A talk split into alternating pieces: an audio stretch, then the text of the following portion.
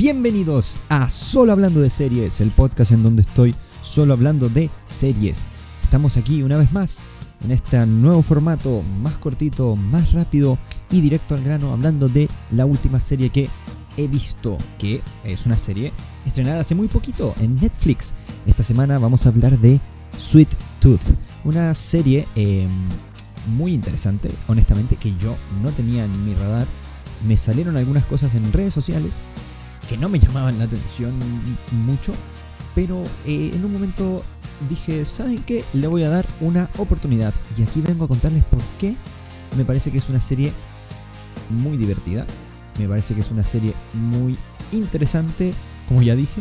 Eh, y que creo que se presenta en un catálogo que Netflix eh, necesitaba algo diferente, necesitaba algo que no fuera una serie teenager como lo habían sido Shadow and Bone, como lo habían sido Wings y todas estas series. Y creo, creo que por aquí hay cosas interesantes. Además, está producida por una pareja muy especial. Pero primero vamos a hablar un poco, vamos a dar una pequeña sinopsis. Eh, aquí tenemos, para los que lo están viendo en video, tenemos el póster oficial de de Sweet Tooth, esta serie que se estrenó ahora hace poquito, junio, 4 eh, de junio, en Netflix, y es una serie creada por eh, Jim Mickle y Beth Schwartz, eh, dirigida en su mayoría también por el mismo Jim Mickle, que honestamente yo no, no lo conocía, no lo conocía de nada. y tengo que decir que está muy muy bien trabajado. Es una adaptación. y voy a explicar eh, un poco cuáles son las diferencias eh, por encima, no de trama, eh, porque tiene también diferencias obviamente en la trama, pero es una adaptación de un cómic de, de la editorial Vértigo, parte de DC Comics. Una, adaptación de un cómic de Jeff Lemire que se llama igual. En español se llama Glotón, que me da mucha risa.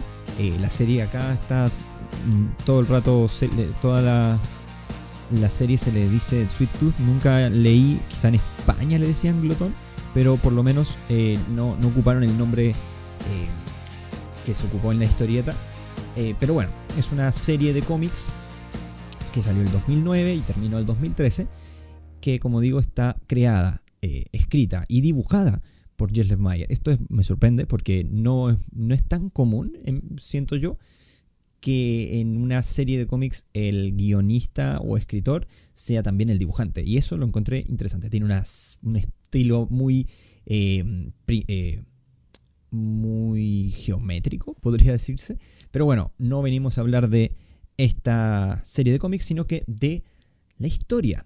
Una historia de un mundo post-apocalíptico en donde una pandemia Mira, mira, mira el contexto en el que estamos y sacan una serie de pandemia. Pero sabes qué? Es un mundo en donde aparece un virus eh, que me gusta, es muy bueno en el piloto, en el primer capítulo, cómo está explicado todo esto.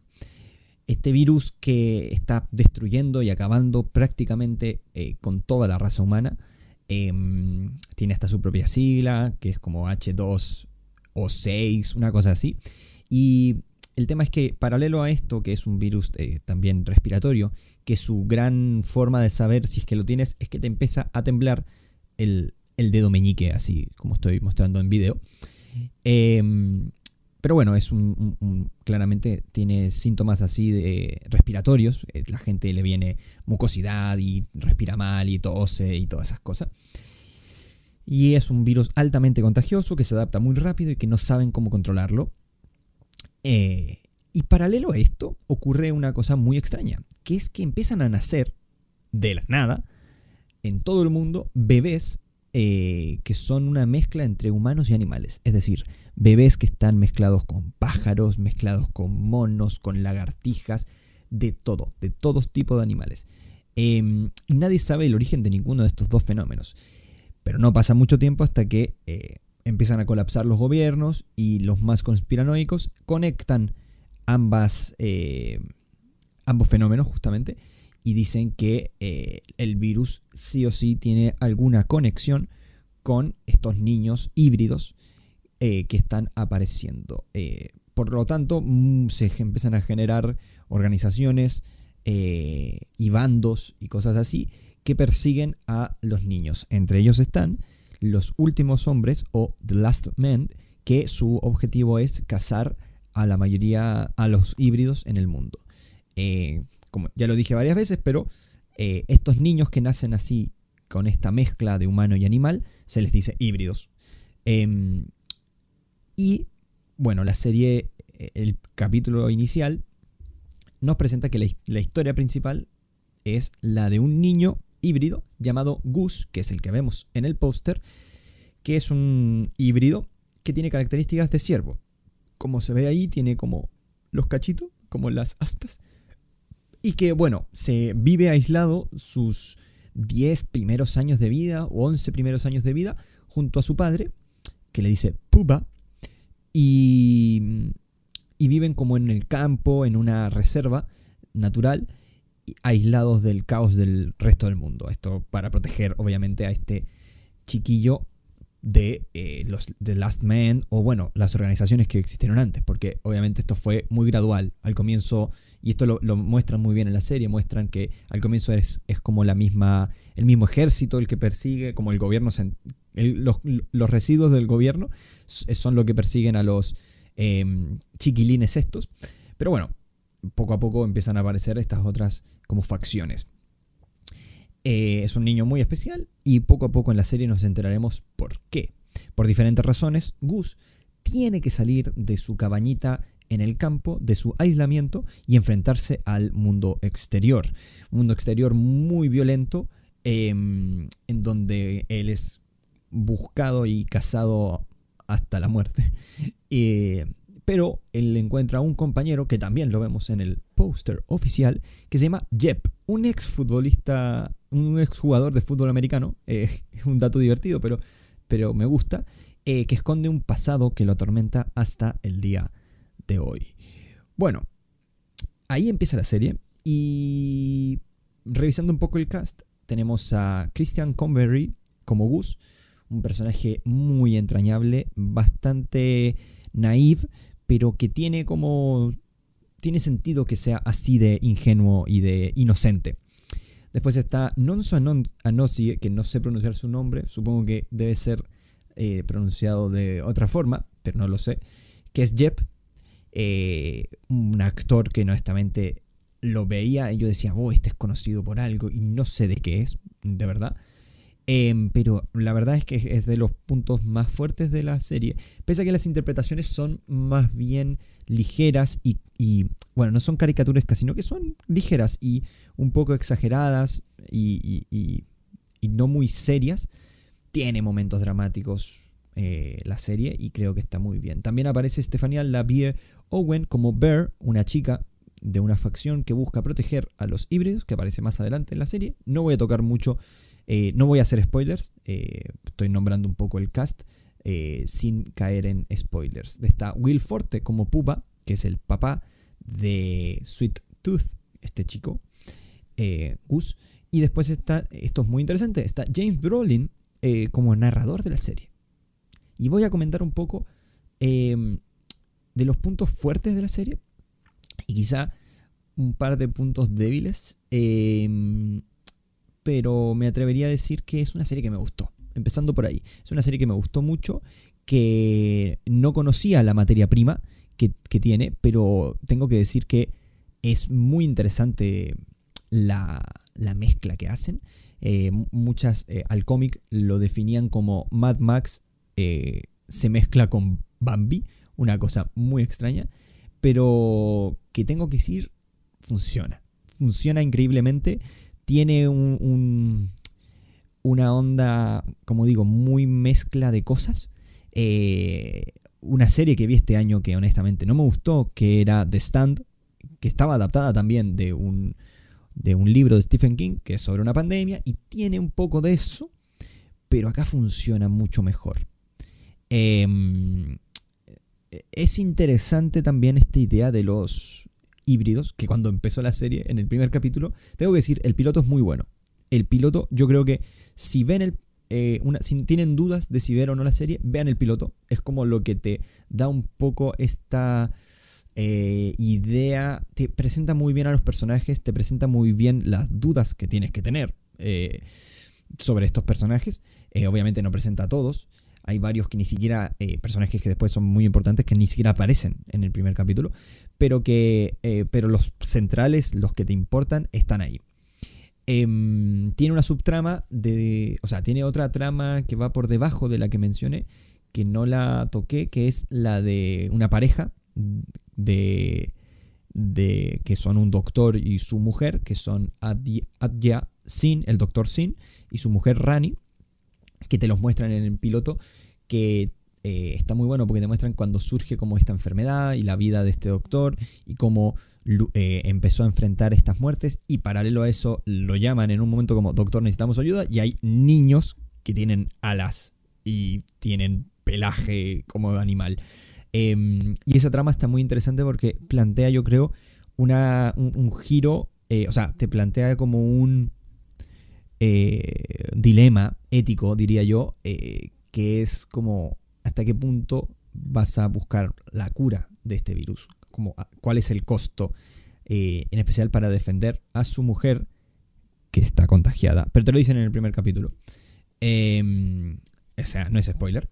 Pero bueno, eh, volviendo a, lo que estaba comentando de, del mundo este que presentan, es muy, muy, muy, muy interesante cómo está trabajado. Tiene varias diferencias al cómic. El cómic era un cómic, era una historia para adultos, muy violenta, con personajes muy oscuros.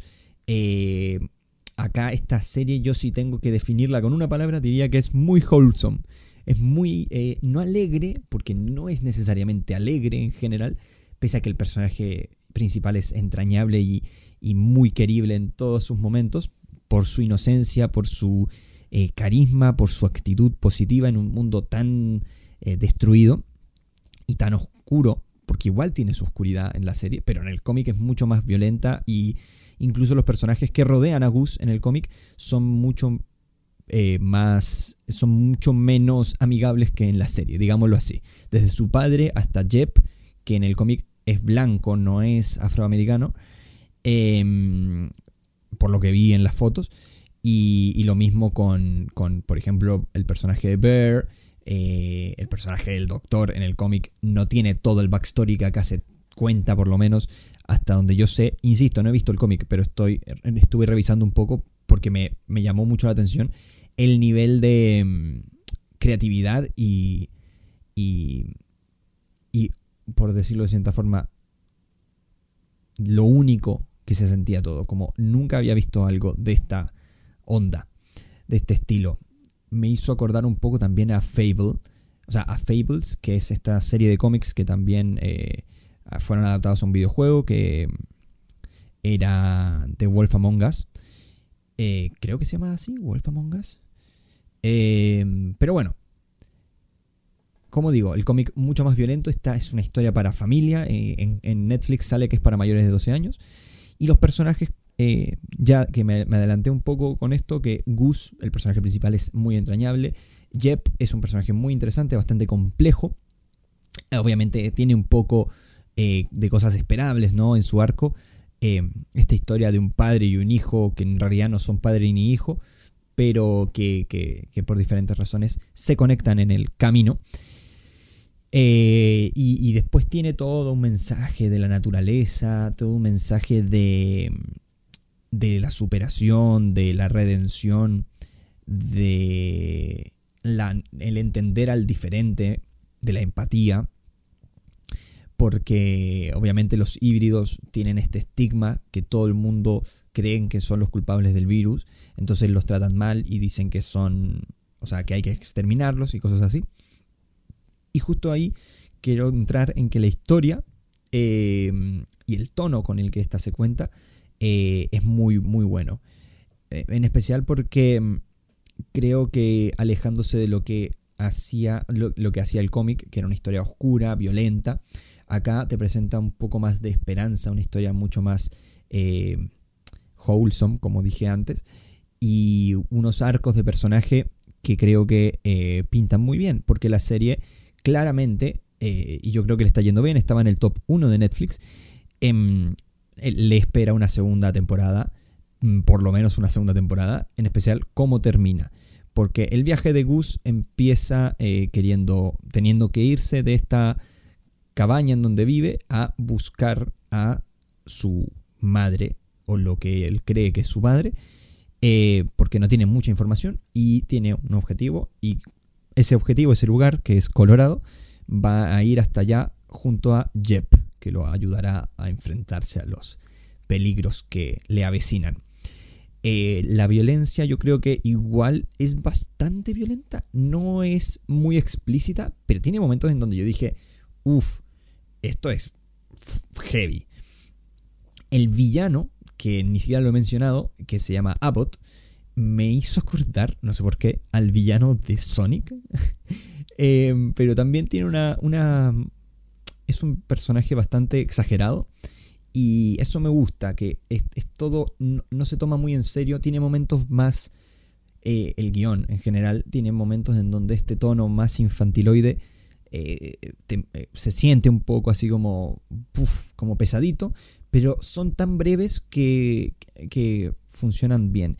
Incluso una de las cosas que a mí no me gusta mucho en general en cualquier, en cualquier producción audiovisual son los narradores una solución un poco rara. Aquí se siente muy bien. Se siente como que estamos viviendo un cuento, una fábula. Eh, y funciona perfecto. Porque lo que añade el, el, narrador creo que le da ese punto de, de historia así de cuento de hadas. Pero sin caer en, en lo sobreexplicativo. Creo que entra e interviene lo justo y necesario como para aportar eh, y enriquecer la historia. Por lo que tengo bastantes pocas cosas que criticar. Como digo, lo más criticable es este tono infantiloide, estas intervenciones, teniendo en cuenta que es un niño de 10 años que ha vivido encerrado. Eh, tiene un par de momentos así de, oh, esto cómo es y no sé cuánto, y bastantes clichés, pero que salen adelante muy bien, en mi opinión. Eh, me gustó mucho, tiene 8 capítulos, duran la mayoría unos, en promedio, 45 minutos. Hay episodios más largos, hay uno que es más corto, que dura 30 minutos o, casi 40 minutos. Pero, pero en general dura más o menos eso, unas 7 horas la serie completa. Algo que me gusta. Sé que hay mucha gente que prefiere las series más largas de 12, de 10 a 13 capítulos o más. Pero a mí me gusta que sean así, eh, que no rellenen tanto. Em, y creo que cuentan bastante bien las historias. Diría que hacia el final, algo normal en este tipo de historias, eh, se, empieza a cerrar todo y te empiezas a dar cuenta que no va a cerrar todo. Y claramente deja abierto muchas cosas eh, de los arcos de los personajes em, para finalizarse en una segunda temporada. Por lo menos en lo que se nos presentó en esta. Em, hay un, par de cierres, diría yo. Hay un par de personajes que ya eh, muestran como síntomas de cerrar por lo menos una etapa. Pero diría que para la segunda temporada, eh, y espero que lo hagan así, se va a cerrar en los primeros capítulos de esa segunda temporada varios de, de los temas que se plantean aquí y se abrirán nuevos. No lo sé si va a dar para más que dos temporadas, por lo que nos han presentado hasta ahora. Quizás sí, quizás sí. Yo quiero ver cómo se trabaja, eh, en especial obviamente el arco de, de Gus. Eh, me interesa también mucho el arco de Jep. Quiero ver cómo trabajan, eh, cómo conectan esta historia con otra de las subtramas que se presentaron aquí de una reserva en donde reciben a los híbridos. Eh, todo esto, insisto, no son spoilers porque lo presentan inmediatamente en la serie. Pero, pero bueno, ahí verán, tiene un montón de mm, secretos y cosas que eh, no sorprenden tanto, pero están bien trabajadas, entonces tampoco es necesario que sorprendan. ¿Hay cosas que podrían spoilearse? Sí, yo creo que tiene un par de spoilers que son interesantes, pero que tampoco son tan, como digo, no, no depende de eso la serie. La serie habla de otras cosas. Pero bueno, esas fueron mis opiniones sobre Sweet Tooth, una serie que me sorprendió mucho. Eh, para lo que yo esperaba, eh, excedió mis, mis expectativas. y la voy a recomendar completamente. Creo que es de las mejores cosas que ha sacado Netflix en este año, de verdad. Y que creo y, espero con muchas ansias esa segunda temporada en un futuro lo más próximo posible. Eh, en efectos especiales diría que está bastante bien también. Eh, están muy bien logrados los maquillajes de estos niños híbridos. Sin más, mi nombre es Nicolás Couto. Esto fue solo hablando de series. Recuerden seguirnos en su plataforma de eh, podcast favorita, Spotify, Apple Podcast y muchas más. Y obviamente también estamos en YouTube y en Instagram, en arroba solo hablando de series. Em, muchas gracias, espero que les haya gustado y eh, nos vemos la otra semana. Adiós.